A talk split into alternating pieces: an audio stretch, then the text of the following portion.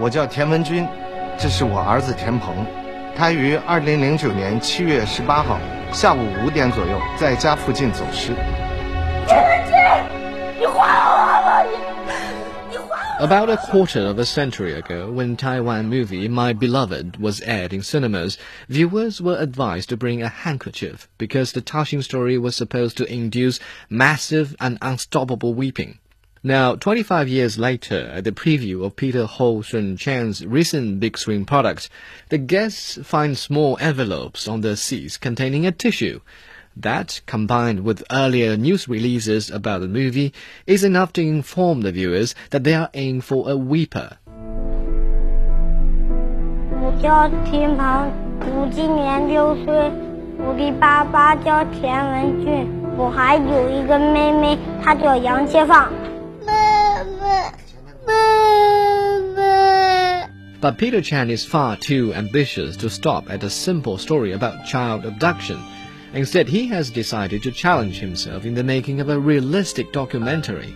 When the film hits Chinese cinemas in late September, moviegoers will be treated to a complex story involving multiple characters and at least two different perspectives. As the director himself has reiterated on many occasions, the focus is not on child abduction. A thoughtful viewer who has watched the film would understand that his aim is to paint a realistic picture of many issues in contemporary Chinese society. 妈妈，把孩子放下，站着！你现在让他们把孩子再送回来，这事搁你身上，你干吗？你根本就在欺负我。 However, as a market-minded director who has had much experience working in Hong Kong and Hollywood and has only moved to Beijing in recent years, Peter Chan cannot assume that he understands the lives of people on the Chinese mainland. In fact, even the directors of China's annual New Year Gala, who for the last few decades have been very successful in tugging the heartstrings of Chinese audiences, have suddenly lost their ability to impress increasingly demanding viewers. How can we expect someone coming from outside the local culture to deliver a killer punch to film goers' tear ducts? We can't, neither can the director. That is why he conspires with old-time partner and scriptwriter Zhang Ji. 亲爱的小孩，今天有没有哭？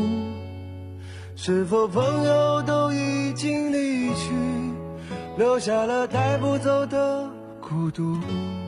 ？Based on a true story of divorced parents who lose their child, Zhang Ji expanded the story to include others who have suffered the same fate, and even more people who stand to benefit or lose from these abduction cases. In a word, Zhang's portrayal highlights the complexity of some of China's problems. They are deeply entangled, just like the coil of electric wires and internet cables, which is shown right in the beginning and repeated time and time again in the film. 我能带他回家吗？我想跟他在一起。你不是孩子他妈，我最多也就做到不恨你，就到头了。Perhaps it is exactly the complexity that compelled the producers to stop at just pointing out the questions. But the choice of actors and actresses also suggests their adherence to a realistic approach. Actor Huang Bo's talent obviously extends far beyond the profile of a popular comedian. His secret is to release totally different versions of himself to fulfill different characters. Actress Zhao Wei plays the wife of a child kidnapper. Her skills have always been in question, but since her role here requires not so much acting as just looking ugly and speaking in her own dialect, we should at least give her some credit for making that sacrifice.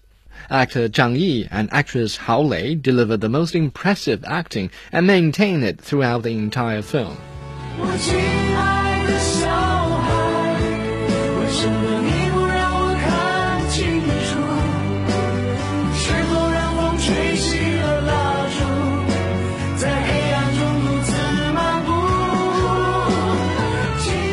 So all in all, Dearest is a film that deserves two hours in the cinema, at least to learn more about the problem of abduction cases, and perhaps a little more about China.